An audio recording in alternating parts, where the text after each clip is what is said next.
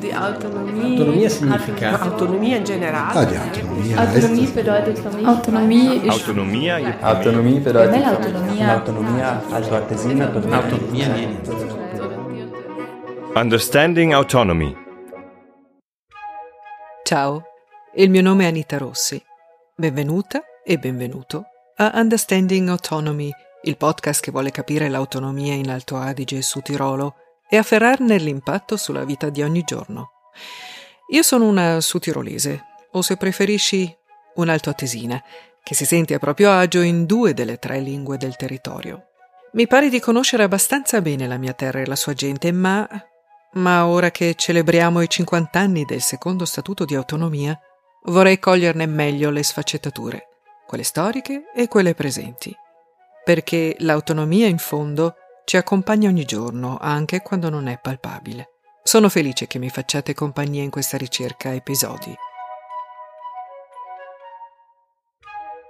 Heute möchte ich herausfinden, was die wichtigsten rechtlichen Grundlagen unserer Autonomie sind – und welche politischen Verhandlungsprozesse notwendig waren, um die heute bestehenden Kompetenzen zu erreichen. Ich möchte wissen, wie Recht und Politik in der Ausgestaltung der Autonomie zusammenspielen und wer dabei die wichtigsten Akteure und wenigen Akteurinnen sind. Das war auch schon ein Spoiler, denn Frauen haben in der Autonomiegeschichte dieses Landes wenige Spuren hinterlassen. Autonomia e diritto Certo che a primo impatto la materia sembra arida, ma vi assicuro che non lo è. Raccolte le voci per questo episodio, infatti, il quadro abbastanza grigio che mi ero fatta si fa vivace e pieno di aneddoti. E poi, anche se ce ne dimentichiamo, noi tutti utilizziamo le possibilità offerte dal quadro giuridico dell'autonomia, spesso in modo del tutto inconsapevole. E questo nella vita di tutti i giorni, ad esempio, quando ci rivolgiamo alla pubblica amministrazione nella nostra lingua madre. La puntata di oggi è dedicata a questi fondamenti giuridici centrali dell'autonomia, che ne hanno permesso la nascita e lo sviluppo, e continuano a farlo. Tuttavia, la lotta per dare forma all'autonomia si svolge a livello politico più che giuridico, e la base giuridica odierna non può essere pensata senza le più importanti discussioni politiche sull'argomento.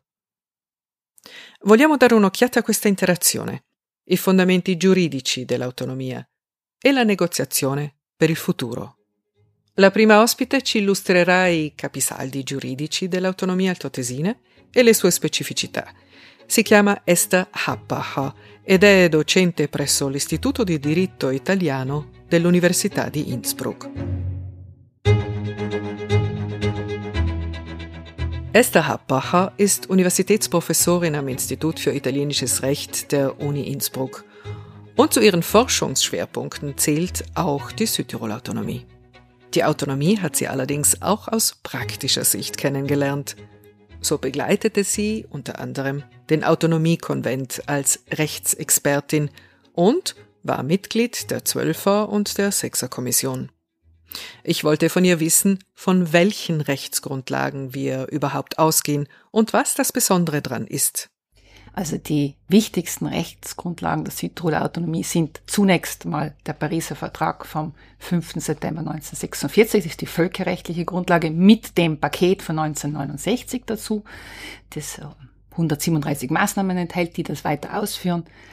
Dann äh, haben wir natürlich das sogenannte zweite Autonomiestatut von 1972, das ja heuer 50 Jahre alt geworden ist.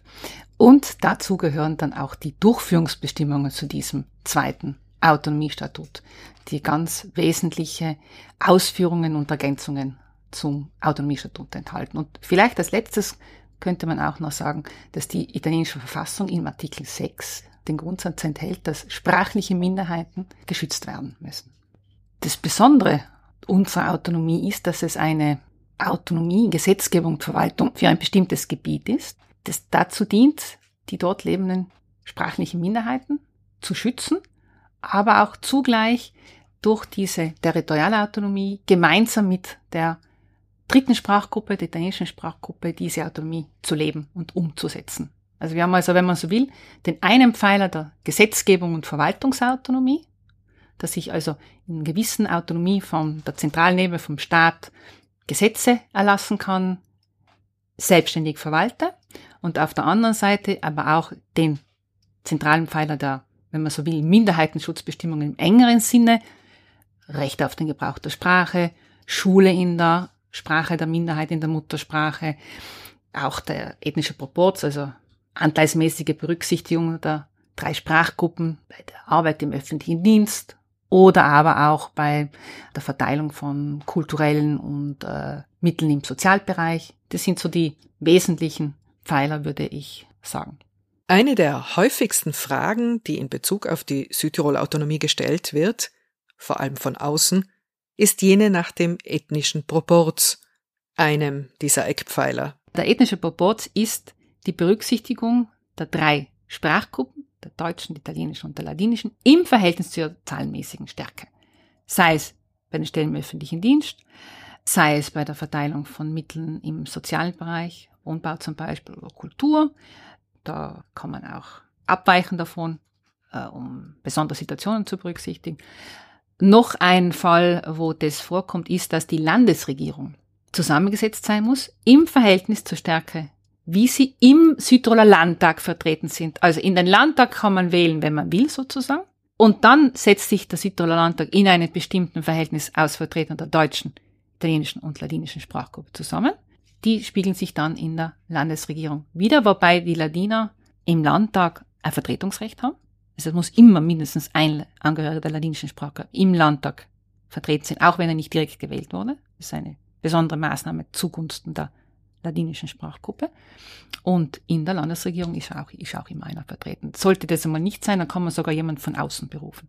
Schmunzelnd wird oft behauptet, Südtirol sei ein Staat im Staat. Ich frage mich, ist diese Behauptung legitim und welche Aspekte kommen da zum Tragen, ob gesetzlich oder politisch? Es ist eine sehr überspitzte Formulierung, würde ich einmal zunächst sagen. Es ist äh, die Südtiroler Autonomie eine sogenannte Sonderautonomie im italienischen Verfassungsgefüge, was heißt, dass die Regeln für diese Autonomie in einem eigenen Verfassungsgesetz festgelegt sind, dass es um eine klare und umfassende Gesetzgebung und Verwaltungsautonomie geht. Der Inhalt von dieser Sonderautonomie, dieser Gesetzgebung und Verwaltungsautonomie ist der, dass ich im Unterschied oder auch in Abweichung von den Entscheidungen auf der gesamtstaatlichen Ebene, also im italienischen Parlament oder in der italienischen Ministerialverwaltung, Entscheidungen treffen kann, die für mein Gebiet, für meine Leute besser passen. Weil ich hier besondere Bedürfnisse habe, denken wir mal dran, Südtirol ist sehr gebirgig, hat also andere Raumordnungsprobleme zum Beispiel, als es die Po-Ebene hat. Wir haben äh, einen starken Anteil an Landwirtschaft, aber eben auch Berglandwirtschaft.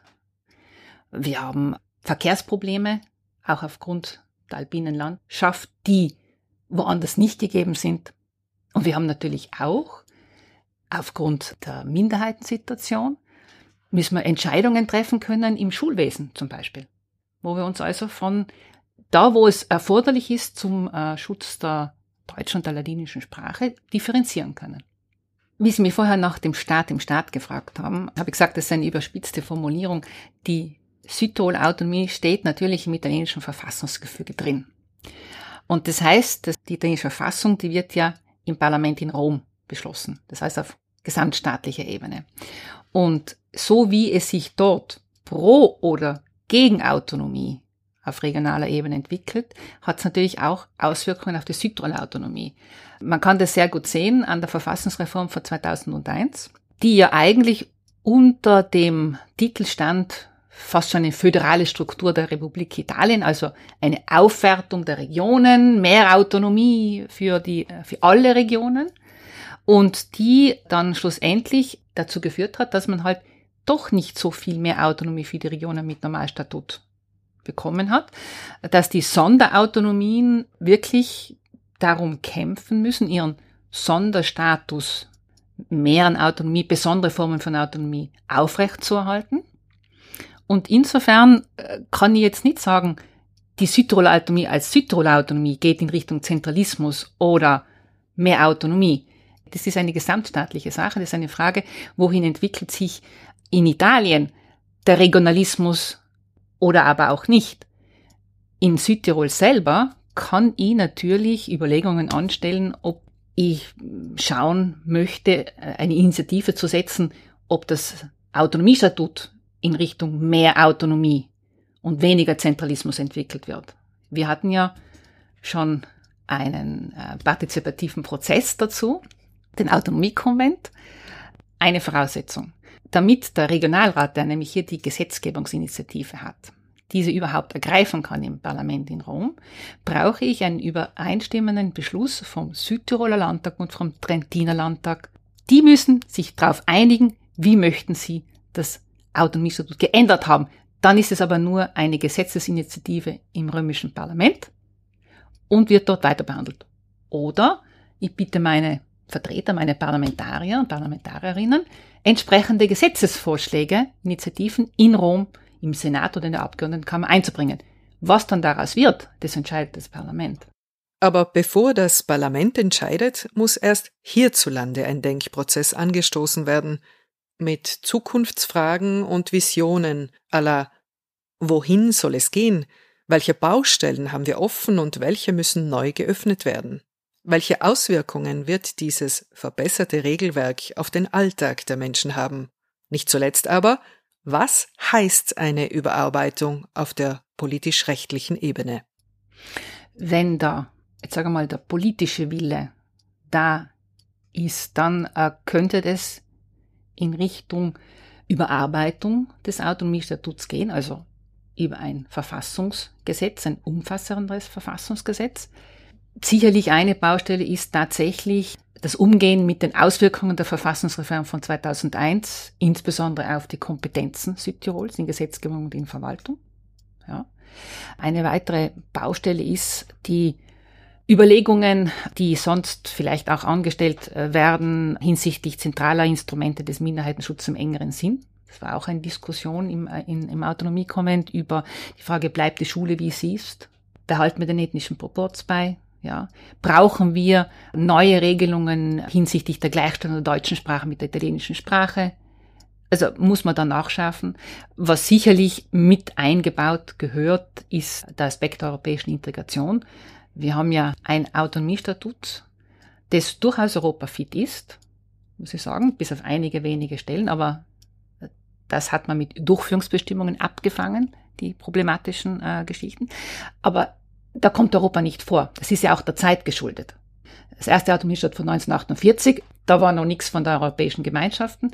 1972 war man auch noch sehr weit davon entfernt. Da war die damalige Europäische Gemeinschaften wirklich noch nicht so das äh, zentrale Element, äh, wie sie jetzt äh, sind in ihrer Auswirkungen auf Gesetzgebung, Verwaltung. Und das bitte nicht nur in ein Südtirol, sondern auch in Italien.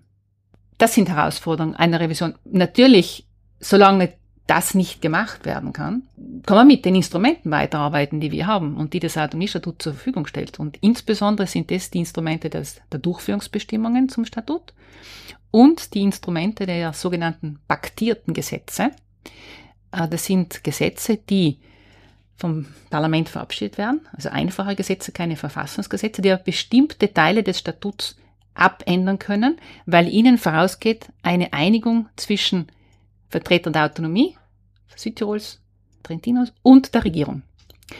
Und der wichtigste Teil, der mit diesen paktierten Gesetzen mehrfach abgeändert worden ist, ist die Finanzautonomie. Man hat im Statut hineingeschrieben, wenn man so will, hat schon vorausgesehen, dass die Finanzautonomie zentrales Element der Autonomie ist. Ohne Geld kann ich keine Autonomie umsetzen, aber dass man hier ein flexibleres Instrument braucht als das Verfassungsgesetz, das ja relativ schwierig abzuändern ist. Und im Einvernehmen zwischen Regierung und Vertretern der Autonomie, dieses Einvernehmen, dieses politische Einvernehmen ist dann die Grundlage für das Gesetz im Parlament und das Parlament ändert daran nichts mehr. Auch ein Bereich, wo man das genutzt hat, war der Bereich der Energie 2017. Also bis nicht eine Revision tatsächlich erfolgen kann. Und da ist meiner Meinung nach wirklich, braucht es hier bestimmte politische Voraussetzungen. Unter diesen politischen Voraussetzungen kann man kein autonomischer Tod überarbeiten. Das muss man ganz offen sagen, weil, wie gesagt, das liegt ja beim Parlament dann. Grundsätzlich bleibt auch festzuhalten, dass das Autonomiestatut ein Gesetz im Verfassungsrang ist und deshalb, wie die italienische Verfassung, nur durch ein erschwertes Verfahren abänderbar ist. Zusammengefasst, im Werkzeugkasten haben wir eine Reihe von Instrumenten, um das Autonomiestatut weiterzuentwickeln. Am wichtigsten sind also die sogenannten Durchführungsbestimmungen und die paktierten Gesetze. Diese beiden Instrumente, die sind Ausdruck fürs Verhandlungsprinzip. Und Verhandlungsprinzip heißt was? Das heißt, dass man zwischen Südtirol und der Regierung verhandelt die Durchführungsbestimmungen die werden immer äh, als das Modell fürs Verhandlungsprinzip genannt und sind auch das, was am bekanntesten ist eigentlich. Eine Durchführungsbestimmung entsteht, ohne dass es da wirklich rechtliche Regelungen dafür gibt. Es gibt nur die Regelung, dass es eine paritätische Kommissionen gibt, die sogenannte Sechserkommission, die sich mit Angelegenheiten befasst, die nur Südtirol betreffen, und die Zwölferkommission. Die Zwölferkommission befasst sich mit allen Angelegenheiten, die die autonome Region Trentino-Südtirol betreffen und die beiden Provinzen gemeinsam. Beispiel, in der Zwölferkommission wird darüber diskutiert, was ist mit den Ladenöffnungszeiten. Weil das betrifft Trient und das betrifft Bozen. In der Sechserkommission wird darüber diskutiert, wie digitalisiere ich das Verfahren zur Volkszählung. Weil die Volkszählung als Grundlage für die Erhebung der Stärke der Sprachgruppen, das betrifft nur Südtirol und nicht das Trentino. In diesen Kommissionen bringt wer die Ideen ein oder die, die Texte, die man gern verabschiedet haben möchte von der Regierung. Das machen die Vertreter von Bozen und Trient. Weil die sind daran interessiert, die Autonomie zu konsolidieren, auszubauen. Also die bringen Vorschläge ein. Und diese paritätischen Kommissionen sind ja deswegen paritätisch, weil sie zur Hälfte aus Vertretern des Staates und zur Hälfte aus Vertretern der Sonderautonomien zusammengesetzt sind. Und wenn die Kommission der Meinung ist, mit diesem Text da herrscht Konsens, ja, wird auch abgestimmt, dann werden diese Texte an die Ministerien zu Stellungnahmen geschickt. Das heißt, es geht weiter an den Staat. Und die Ministerien geben dann ihre Stellungnahmen ab, sagen, äh, das kann man im Verfassungssystem nicht haben, äh, das ist ja unmöglich, weil das ist ganz gegen unsere Politik, vor allem aber auch rechtliche Bedenken, warum es uns noch ändern müsste, warum es nicht passt dieser ganze, wenn wir sagen, Konsultationsmechanismus und diese Runden abgeschlossen sind, dann kommen die Gutachten wieder zurück in die Kommission. Und dann wird wieder diskutiert zwischen Staat und Autonomie. Können wir jetzt aus diesen ganzen, oft auch negativen Stellungnahmen, Kritiken, kann man da wieder was, einen neuen Text basteln, ja? Und wenn man dann sich auf was geeinigt hat, noch einmal, und dann wird abgestimmt und dann also gewöhnlich wird weitergeleitet, wenn es einstimmig ist, also muss man so lange verhandeln, bis es einstimmig ist, Verhandlungsprinzip. Dann geht es zum Ministerrat, aber jetzt nicht direkt in die Regierungssitzung, sondern in den Art einer Art Vorstufe, wo es noch einmal bewertet wird. Und erst wenn das überstanden ist, rechtlich wie auch politisch, dann äh, wird der Landeshauptmann und der Landeshauptmann von Trient und der Präsident der Region werden die eingeladen, an der Sitzung des Ministerrats teilzunehmen, wo diese Durchführungsbestimmung dann beschlossen wird in der Form von einem gesetzesvertretenden Dekret. Und dann geht es noch zum Präsidenten der Republik und dann kann sie veröffentlicht werden. Und Verhandlungsgeschick ist ohne Zweifel die wichtigste Voraussetzung für eine gute Arbeit als Parlamentarierin und Parlamentarier. Ein Beispiel fällig?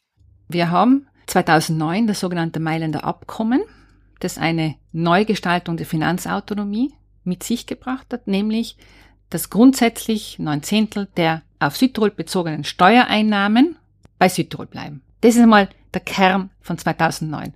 Neun Zehntel bleiben einmal grundsätzlich in Südtirol und machen eben auch den Landeshaushalt auf. Was man 2009 nicht vorhergesehen hat, ist, dass man Regelungen eingefügt hat, was ist denn in Krisenzeiten, wenn also der Staatshaushalt mehr Geld braucht oder wenn festgestellt wird, äh, es gibt so viele wirtschaftlich schwächere Regionen, da muss man was als wirtschaftlich starke Region mitzahlen. Das kam ja dann 2019, 12 war man in Wirtschafts- und Finanzkrise und der Staat hat sich hier den seinen Haushalt dadurch finanziert, dass er Steuern, die Südtirol zugestanden werden, einfach einbehalten hat. Das war ein zentrales Element des sogenannten Sicherungspakts von 2014, dass man quantifiziert hat, wie viel Südtirol von den Einnahmen, steuerlichen Einnahmen, die in seinen Haushalt fließen, dazu beitragt zum gesamten Staatshaushalt. Wir tragen bei, wir sind solidarisch, wir sind eine reiche Region, aber das ist das, was wir beitragen und nicht mehr. Und infolgedessen hat man für den Südtiroler Haushalt Planungssicherheit bekommen. Weil ich ja schätzen kann, wie viel wird denn das sein. Das ist halt der zentrale Punkt.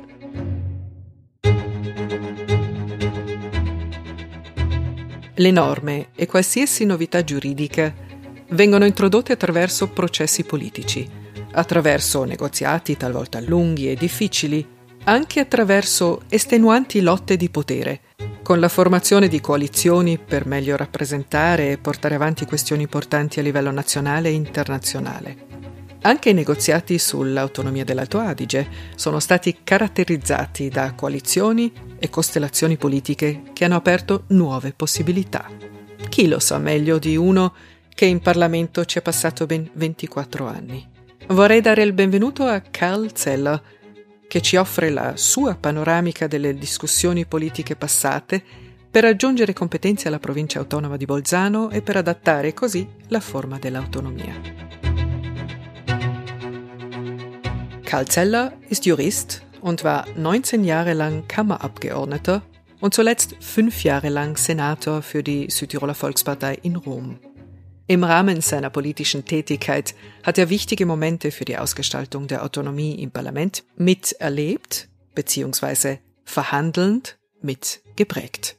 Ich spreche für den Zeitraum ab 1994, für die Zweite Republik, die sogenannte Zweite Republik, als es eine Blockbildung gab zwischen Mitte rechts und Mitte links. Das heißt, äh, bei den Wahlen trat äh, Mitte rechts immer mit unter der Führung von Berlusconi an, hatte aber die ex-neofaschistische Partei MSI, danach Alleanza Nazionale eben mit im Boot.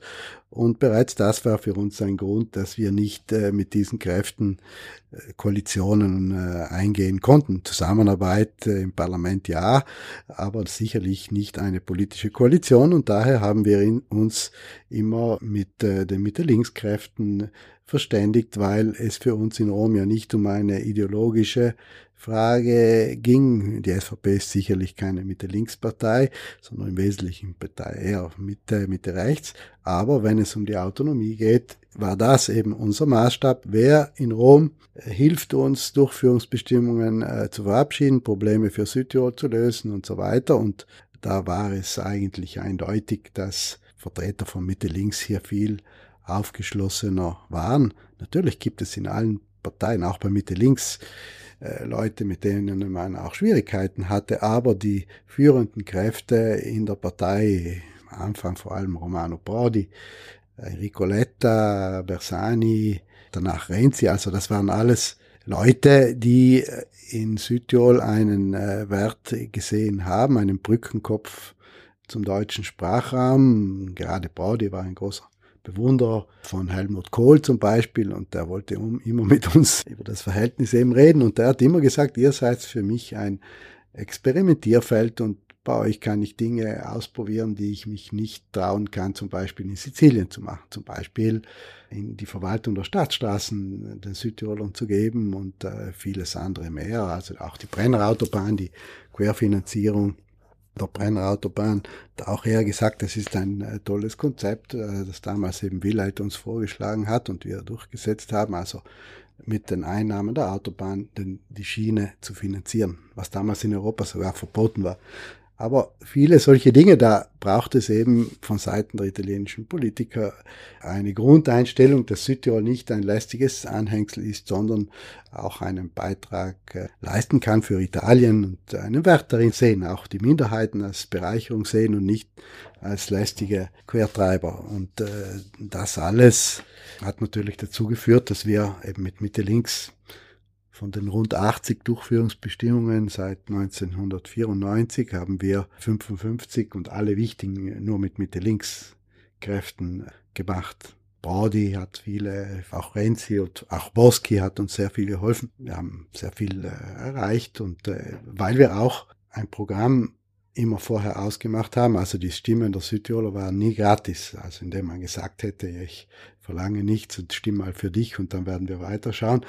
Äh, wir haben äh, immer versucht, äh, seriös zu sein und haben gesagt, schaut, wir sind eigentlich nicht eine Mitte-Links-Partei, wir sind eine Sammelpartei, weil wir eben für die Autonomie kämpfen und wir möchten mit euch zusammenarbeiten und wenn ihr euch bereit erklärt, auf diesem Weg uns zu unterstützen, dann stimmen wir für euch ich weiß noch gut, Romano Prodi, das erste Treffen, da war er noch nicht Ministerpräsident, da sind wir auch mit dieser Liste da hingegangen. Irrsinnig nett, die ganze Liste, wir haben uns dann gesagt, gedacht, irgendwann wird er Nein sagen, das nicht, das ist zu viel. Und die Schule zum Land, die, die Straßen und die neue Finanzautonomie und so. Überall ja und begeistert und so. Und dann sind wir raus und haben gesagt, das ist wirklich schön. Nur das Blöde ist bei der ganzen Geschichte, der wird nie Ministerpräsident werden. Das war interessant, weil äh, da haben wir auch Bresser kennengelernt, weil der Bresser war seine rechte Hand damals von Pauli.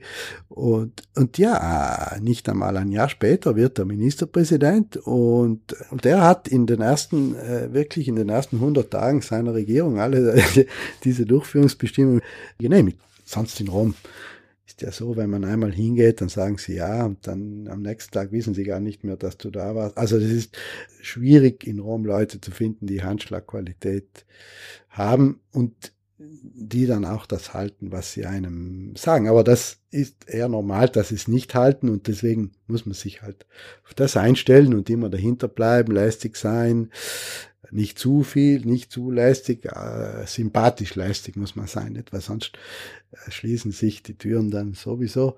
Weil viele sind ja Schwätzer, nicht? Und die auseinander zu kennen, das ist dann, das muss man dann sich ein Netz aufbauen. Ja, und Freunde einladen hier, die was negativ waren, die habe ich immer eingeladen hier. Mit den Frauen meistens, das geht am besten, wenn sie Frauen mit sind, weil sonst haben sie dann nicht Zeit am Wochenende. Da haben wir in viel, in den Weinkellern so auch viel getrunken und die waren dann danach wie ausgewechselt. Also hat zwar einiges auch gekostet, weil das zahlt einem niemand, das muss man als Abgeordneter dann aus seiner eigenen Tasche zahlen, alle unterbringen. Ich habe mehrmals, da war auch Mattarella zum Beispiel, hier alle eingeladen und auch Donato Bono, dann später der Präsident vom Verfassungsausschuss und so. Dann ist man Freund wenn man Freund ist, äh, die Italiener legen sehr viel Wert und sind sehr sympathisches Volk im Grunde. Und wenn äh, man Freund ist, dann gleich, ob der andere von Mitte rechts oder von Mitte links ist. Und dann wird man auch gewarnt. Also wenn damals Fini mit La Loggia und Frattini wollten ein einseitiges Autonomiestatut ändern und irgendwie den Schutz der Italiener ins Autonomiestatut reinschreiben, dann ist Donato Bono zu mir gekommen und gesagt, jetzt äh, pass auf, äh, die wollen jetzt wirklich da ernst machen und ich kann dir da nicht mehr helfen. Da musst du weiter oben einsteigen. Und da haben Brucker und ich eben, da war Österreich immer an unserer Seite auch, der österreichische Bundespräsident Fischer damals den äh, angerufen, dem äh, Jumpy, und hat gesagt, das läuft so nicht. Da haben wir es abgebogen, trotz dass drei Minister, wichtige Minister, den Angriff machen wollten. Und er hat nie vergessen, wie Mitterlo grau im Gesicht war damals. Also das war sein Traum im Parlament, das uns ein, das reinzuwirken mit größte Mehrheit von Mitte rechts, die es je gegeben hat. Und er ist dann natürlich zum Angriff übergegangen. Wir hatten ja keine Chance im Parlament. Und dass ihn dann seine eigenen irgendwie verlassen haben, das war für ihn, er ist dann in der Mensa gesessen und hat gesagt, das war also der schlimmste Moment von seinem politischen Leben, weil dass er gegen uns kämpfen muss, aber dass sie ihn reinlegen, seine eigenen, weil die haben dann in Österreich versprochen, wir machen da nicht ernst mit der Sache und dann haben sie ihn ganz auf die Miese den Ablehnungstag von Mitterloh für unzulässig erklärt. Wer gefragt hat, welchen soll ich denn einbringen, von den schärfsten, den weniger scharfen oder den eher milden? Für uns wären die alle drei katastrophal gewesen. Dann haben sie nein, natürlich den schärfsten. Und dann hat ihm der Casini, der damals der Präsident der Kammer war, den Ablehnungstag für unzulässig erklärt. Hier ist ein kleiner Einschub notwendig. Was hat es mit der vielbeschworenen Schutzfunktion Österreichs auf sich? Lassen wir nochmals Rechtsexpertin Happerhaut zu Wort kommen. Die Schutzfunktion Österreichs beruht auf dem Pariser Vertrag von 1946. Das ist ein völkerrechtliches Abkommen zwischen Italien und Österreich. Österreich ist Vertragspartei und als solche überwacht es die Einhaltung der Verpflichtungen Italiens aus dem Pariser Vertrag. Kurz gesagt, Österreich ist bei Änderungen zu involvieren von Italien. Und das ist jetzt eigentlich in den letzten Jahren äh, auch belegt. Äh, Änderung der Finanzautonomie, Sicherungspakt zum Beispiel oder auch Ladiner-Gesetz. Das ist etwas, was Österreich überwacht, wenn man so will. Aber zurück zum römischen Parkett. Wie sich auf diesem rutschigen Boden in Rom bewegen für den Ausbau der Südtirol-Autonomie. Hier die Tipps des Juristen und langjährigen Politikers Zeller. Ja, man darf nicht sich nur für Südtirol interessieren, zum Beispiel. Ne? Weil dann, wenn man das tut, dann gilt man irgend bald als Egoist. Also euch geht's eh schon so gut und wir müssen uns da um den Süden, um schwierige Situationen kümmern und ihr kommt da mit eurem Luxusproblem. Das ist ja nicht ganz falsch, was Sie denken, nicht? Deswegen muss man sich auch eben kümmern um andere Dinge, man äh, sich auch benehmen als Parlamentarier des ganzen Staates und in sich irgendwie auch äh, für Probleme interessieren, die die anderen haben. Man muss sich eben auch die Wertschätzung verdienen. Das ist das Kapital eines jeden Politikers, die Glaubwürdigkeit, auch, dass man äh, zu seinem Wort steht. Man wird ja gleich eingestuft, wenn man runtergeht, nicht? Die sagen, der ist was wert, der ist nichts wert und so. Und um zu vermeiden, dass du den Stempel nichts wert kriegst, ist besser, man sagt nichts. Ich habe ja auch zwei Jahre nur zugehört. Ich war in einem Verfassungsausschuss. Ich bin gerade aus Österreich da, von der Uni gekommen, ich konnte nicht einmal mehr gescheit Italienisch. Dann waren alles Professoren, der Mattarella, der ehemalige Präsident des Verfassungsgerichts. Ich bin schon auch Universitätsassistent gewesen, auch nicht der dümmste vielleicht, aber ich, die haben so geredet, wie, äh, das war alles druckreif, das war so von einem Jahr, ich habe mir gedacht, besser rede ich nicht, aber ich habe da zwei Jahre zugehört, dann habe ich alle Reden schriftlich vorbereitet, so, dass ich gesehen habe, wenn ich was sage, dann ist es halt was Gescheites.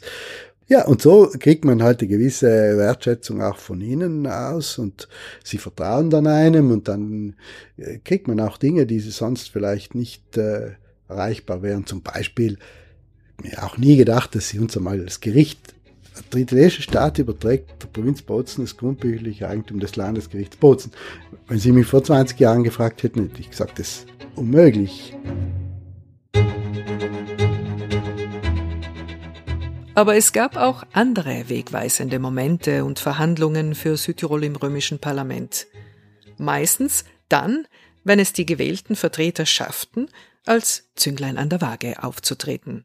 Von 96 bis 2001, also als Brody gekommen ist, verfügte zum Beispiel in der Kammer die Regierung nur über drei, vier Stimmen Mehrheit. Und da hat man natürlich auch versucht, uns zu kaufen, auch Berlusconi. Auch 95, als sich die Lega gespalten hat, als sie dem Berlusconi das Vertrauen entzogen haben, kommen dann die Anrufe auch von Berlusconi selber. Ja, was wollt ihr für euch persönlich, äh, wenn ihr dafür stimmt, auch Enthaltung? Also da kommen schon Angebote, da darf man natürlich nicht schwach werden. Man muss immer zu seinem, äh, zu seinen Positionen stehen.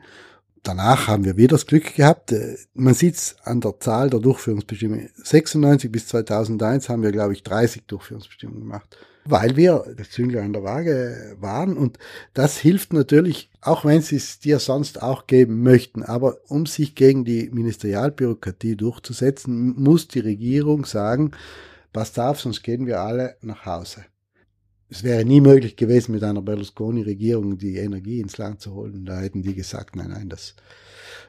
Ja, aber das äh, war auch so ein Moment, wo die Enel gekommen ist, gesagt, wenn ihr diese Durchführungsbestimmung den Südtirolern gebt, das kostet uns 2000 Milliarden Lira. Das war 99. Der Lema, Ex-Kommunist, hat es trotzdem durchgezogen, weil er hat gesagt, das ist das Einzige, was sie von meiner Regierung verlangt haben und ich ziehe das durch, auch wenn der Dini und viele andere Minister total dagegen waren. Der Minister hat dreimal sie es vertagen müssen. Dann hat Mattarella uns gerufen.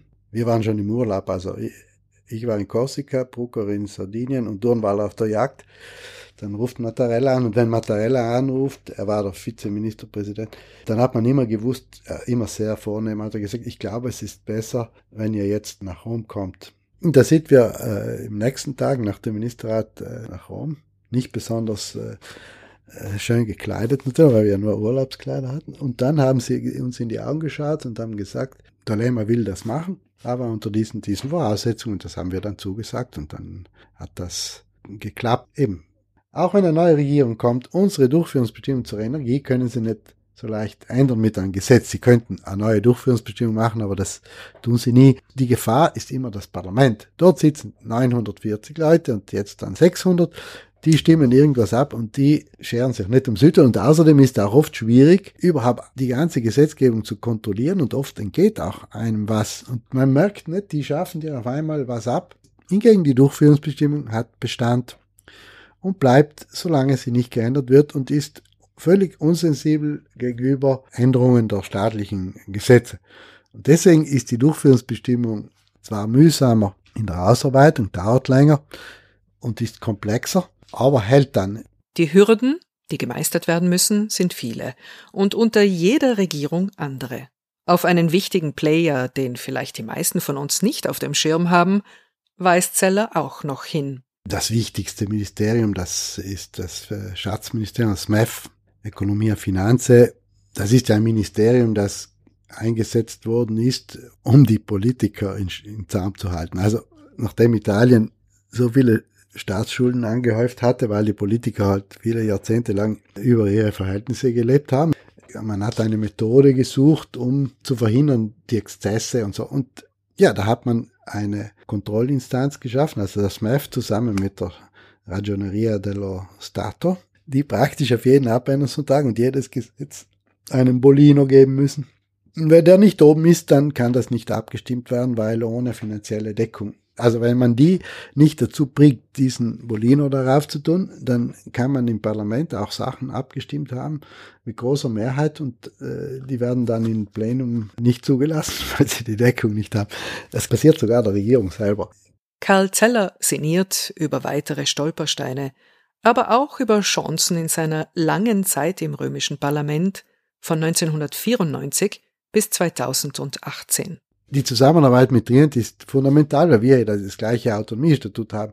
Und wenn die Trienter sich querlegen, dann kann ich in Rom, kriege ich nichts durch. Insofern, auch wenn es lästig oft ist und mühsam und alles, aber diese Klammer, die De Gasperi und Gruber 1946 geschaffen haben, die ist halt da. Und uns, glaube ich, bringt es mehr, als was es uns kostet. Weil die Trentiner brauchen uns, weil sie sonst Angst haben, dem Veneto angegliedert zu werden oder Lombardei. Und wir brauchen sie halt, weil wir so in Rom halt stärker sind. Durch das Abnehmen des Widerstands der italienischen Sprachgruppe in Südtirol gegen die Autonomie äh, ist es auch in Rom leichter geworden in dem Punkt, nicht? Weil außer bei der Toponomastik muss ich sagen, sonst spielen ethnische Themen eigentlich kaum mehr eine Rolle. Und man muss ja, das ist ja eigentlich das Schöne und das Positive an dieser Entwicklung ist ja, dass die Italiener zum Teil einen größeren Autonomie, Patriotismus entwickelt haben wie wir. Unsere meinen immer, das ist alles selbstverständlich, das steht uns zu. Und äh, manchmal einige Kreise in Südtirol schätzen das gar nicht und verstehen nicht einmal mehr, woher der Wohlstand in Südtirol kommt, dass das eine Aufbauarbeit war von Maniago bis heute. Das wissen sie gar nicht und sondern maulen die ganze Zeit, schauen nur österreichisches, deutsches Fernsehen, wissen gar nicht, wie die Situation in Italien. Hingegen die Italiener wissen schon sehr wohl, wie es in Italien sonst zugeht und finden das ganz in Ordnung da mit unserem Autonomiesystem. Und deswegen ist das sicher, sicher eine positive Entwicklung. Wenn wir überlegen, welche Möglichkeiten ausgeschöpft werden können und was das mit der Autonomie macht, dann kommen wir nicht umhin, über Vor- und Nachteile der Südtirol-Autonomie in der Praxis zu sprechen. Der Politikwissenschaftler und emeritierte Universitätsprofessor Günter Palaver seziert dafür das Autonomiemodell in seiner Anpassungsfähigkeit. Das, was wir sehen, ist, dass diese Autonomie sich also ständig anpasst an die soziale Wirklichkeit. Deshalb können wir durchaus von einer nominalen Autonomie sprechen. Da gibt es vier eben Anpassungsmethoden. Die formal legale Anpassung.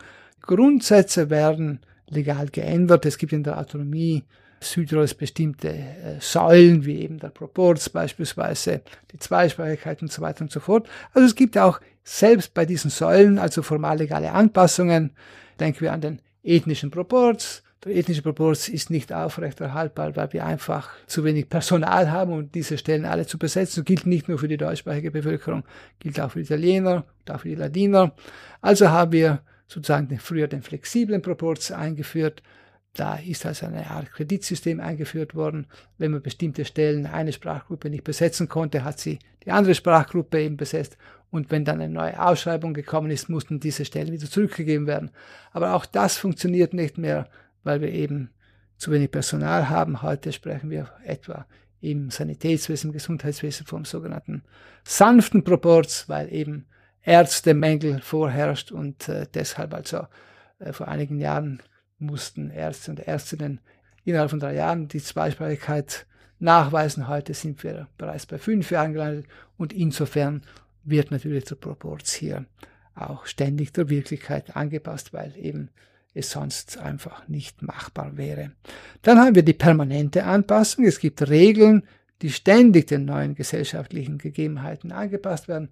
Denken wir etwa an die Sprachgruppenzugehörigkeitserklärung, die erste 1981 wurde eine solche Sprachgruppenzugehörigkeitserklärung durchgeführt oder Zuordnung und jedes Mal sind also die Regeln geändert worden. Dann haben wir das dritte Modell, nämlich also die de facto Anpassung, nämlich die Grundregeln der Autonomie werden einfach nicht angewandt.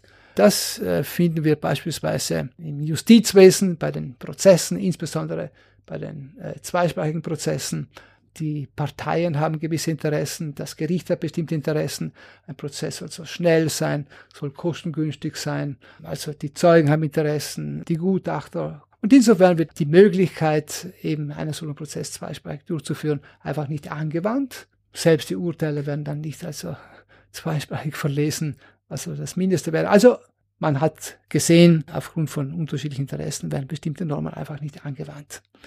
Und dann gibt es noch eine vierte Variante, nämlich eine substanzielle Anpassung bei Aufrechterhaltung der symbolischen Politik. Also an den Grundprinzipien wird zwar formal festgehalten, obgleich in der sozialen Wirklichkeit diese also Normen bereits überholt sind. Denken wir etwa an den muttersprachlichen Unterricht. Also es gibt den Artikel 19 des Autonomiestatutes, der besagt, dass eben ab der zweiten Grundschule die zweite Sprache unterrichtet werden soll. Es gab also in den 70er Jahren, kann ich mich noch gut erinnern, riesige Debatten, ob denn, weil die italienische Sprachgruppe wollte den Zweisprachenunterricht also bereits mit der ersten Klasse Grundschule einführen. Da gab es riesige Debatten, Artikel 19 lässt es nicht zu. Also wir haben auch das geschafft. Die italienische Sprachgruppe wollte ja den Immersionsunterricht.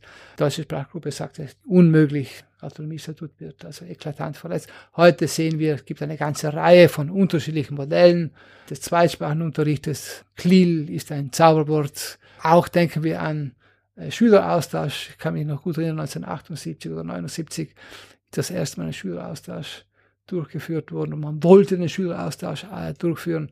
Es gab einen riesigen Skandal. Heute kräht kein Hahn mehr danach, wenn jemand eine anderssprachige Schule in Südtirol besucht. Also wir sehen, hier hat sich doch einiges getan. Obwohl wir formal nach außen hin an der Norm festhalten, in der Wirklichkeit ist diese Norm äh, von der Praxis also längst auch unterspült und ausgehöhlt worden.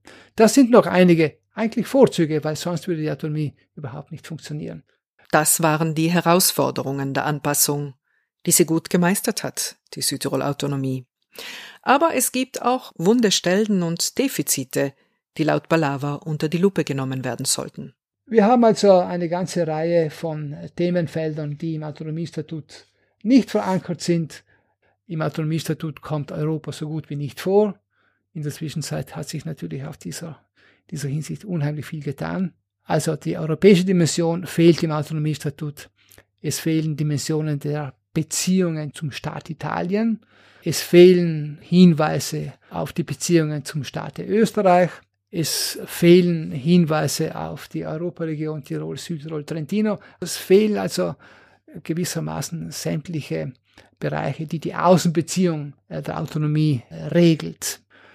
Es gibt Defizite, was also das Innenverhältnis äh, betrifft. Nach meiner Ansicht müsste man diese Frage des dissoziativen Konfliktlösungsmodells stärker angehen, um zu einer schnelleren Anwendung eben des assoziativen Konfliktlösungsmodells zu kommen, also der Kooperation, einer stärkeren Kooperation und auch Integration der Sprachgruppen, was nicht Assimilation bedeutet, also Kooperation. Hier tut sich einiges natürlich, aber es wäre noch viel zu tun. Die Frage der eben ausländischen Mitbürger und Mitbürgerinnen, der Flüchtlinge, auch die europäische Mobilität sind Themen, die viel zu wenig thematisiert werden.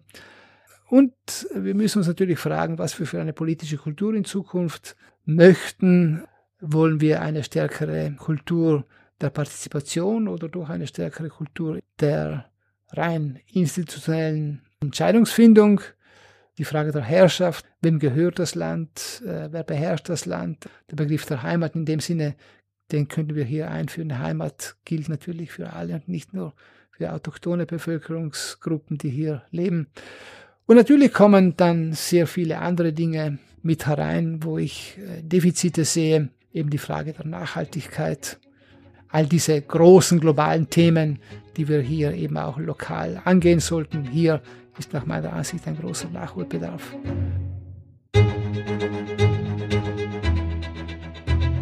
Parliamo del presente, delle crisi attuali e delle crisi in generale che richiedono sempre un'azione politica rapida. I processi legislativi sono generalmente lunghi e gli adeguamenti ai principali cambiamenti sociali avvengono spesso con un certo ritardo.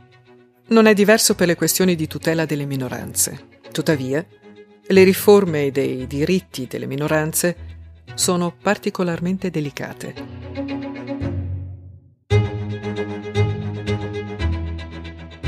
Wie kann man die Autonomie gemeinsam mit der Bevölkerung weiterentwickeln? Mit dieser Frage befasste sich 2016 und 2017 der Autonomiekonvent. Mark Röckler vom Center for Autonomy Experience leitete gemeinsam mit Elisabeth Alba diesen Konvent. Der Konvent der 33 und das Forum der 100 haben in diesem Prozess Ergänzungen des Autonomiestatuts geprüft und diskutiert.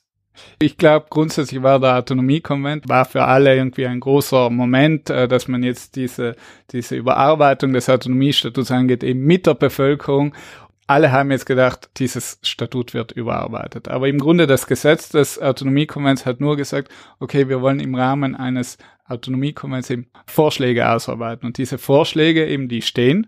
Und deswegen würde ich auch sagen, der Autonomiekonvent war unter dem Aspekt erfolgreich. Was danach passiert ist, war im Grunde ein politischer Wechsel. Autonomiekonvent wurde damals von Südtiroler Volkspartei und Partito Democratico ins Leben geworfen. Wir hatten in der Zwischenzeit Wahlen und äh, wir wissen, die Südtiroler Volkspartei äh, ist nun in Koalition mit der Lega. Und ich glaube einfach, da war dann nicht mehr das große Interesse da, diese Vorschläge wirklich zu sichten. Auf der anderen Seite muss man sagen, dass äh, vieles, was im Konvent diskutiert worden ist, doch umgesetzt worden ist äh, über die Zeit. Also über, über Durchführungsbestimmungen, zum Beispiel die, die Ladiner Durchführungsbestimmung, auch das war zum Beispiel ein Thema im Autonomiekonvent und das wurde umgesetzt. Was natürlich nicht passiert ist, ist diese Überarbeitung des Autonomiestatuts, wobei eben diese Überarbeitung des Autonomiestatuts auch eine nicht nur politische Mammutaufgabe wäre, sondern eine technische Mammutaufgabe, wo wirklich äh, auch viel Vorarbeit notwendig ist, denn wir wissen, das Autonomiestatut ist ja ein Verfassungsgesetz, kann also nicht ganz leicht abgeändert werden. Und eben auch politisch die Abänderung des Autonomiestatuts würde in die Kompetenz des Regionalrats fallen. Also sozusagen auf Vorschlag der beiden Landtage müsste der Regionalrat sozusagen den Vorschlag zur Überarbeitung äh, ausarbeiten. Und das sagt schon alles. Also es muss nicht nur in Südtirol Einigkeit gefunden werden, sondern natürlich auch die beiden Provinzen. Ich will nur sagen, dieser ganze Prozess ist sehr kompliziert, aber ich glaube auch ehrlich gesagt, dass wir in Südtirol nur wirklich das Autonomiestatut überarbeiten, wenn der Leidensdruck, sage ich mal, so groß geworden ist, dass es nicht mehr anders geht. E visto che parliamo di adattare, mi chiedo quali siano le sfide che ci portano a rivedere, a cambiare il sistema che abbiamo davanti e che molti ci invidiano. Il costituzionalista ed esperto di autonomie Francesco Palermo ci riporta con i piedi per terra. Le sfide sarebbero tante, ma si possono condensare forse in una sola grande sfida. Autonomia significa darsi proprie regole, mm, l'etimologia della parola è quella. In realtà la dimensione della regolazione propria va sfumando all'interno della necessità di collaborazione. La sfida delle autonomie, di qualunque tipo esse siano, è quella di sapersi relazionare con altri livelli di governo. Non c'è più nessuno dei livelli di governo che è in grado di decidere tutto da solo. Non è nemmeno più lo Stato non è nemmeno l'Unione Europea in molti casi. Certe cose non possono essere gestite nemmeno a livello internazionale, ma non può essere nemmeno il comune o la provincia o la regione o l'euroregione. Possiamo trovare tanti livelli di governo, ma proprio questa moltiplicazione ci fa capire che per fare le cose bene bisogna farle in tanti. E questo non è sempre semplice. Molte autonomie tendono a guardare più alla delimitazione dei confini. Questo è il mio eh, recinto e io qui dentro faccio ciò che meglio credo. Ma poi in realtà si scopre sempre che ci sono tanti ostacoli. La vera sfida è saper collaborare, saper dare il proprio contributo, che può essere a seconda delle materie più grande o più piccolo. È chiaro che una provincia come quella di Bolzano in materia di tutela dell'ambiente può fare relativamente poco. Il cambiamento climatico è un tema globale, un territorio piccolo fa quello che può, ma può fare qualcosa, ha delle competenze che può esercitare, naturalmente insieme ad altri. Quando si tratta invece di regolare, che ne so, la gestione delle strade, soprattutto delle strade provinciali, allora lo spazio è più ampio, ma non è comunque totale. La sfida è saper capire che bisogna trovare modi per fare meglio le cose insieme, piuttosto che pensare o pretendere di fare tutto da soli. Questo è stato il grave errore degli stati nazionali che si sono gonfiati eccessivamente e hanno schiacciato le autonomie con tutto ciò che ne è conseguito, ma può essere un errore anche per le autonomie pensare di poter fare tutto da sole. Cooperare, quindi, è la parola chiave del futuro, che porterà l'autonomia a un nuovo livello. Ma in quanto allo status quo, ai problemi da risolvere oggi, proprio in merito allo statuto da riscrivere, da adattare quindi, chiedo a Francesco cosa ne pensi. I principali cantieri riguardano le modalità di cooperazione. Esistono alcuni strumenti eh, all'interno dello statuto che sono molto interessanti e molto avanzati da questo punto di vista. Penso in particolare alle commissioni paritetiche per l'attuazione dello statuto, che hanno una funzione importantissima nel raccordare eh, lo Stato e la provincia. Ma in altri ambiti magari questi strumenti mancano. C'è una questione grande che riguarda la regione. Serve? Non serve? Come la vogliamo?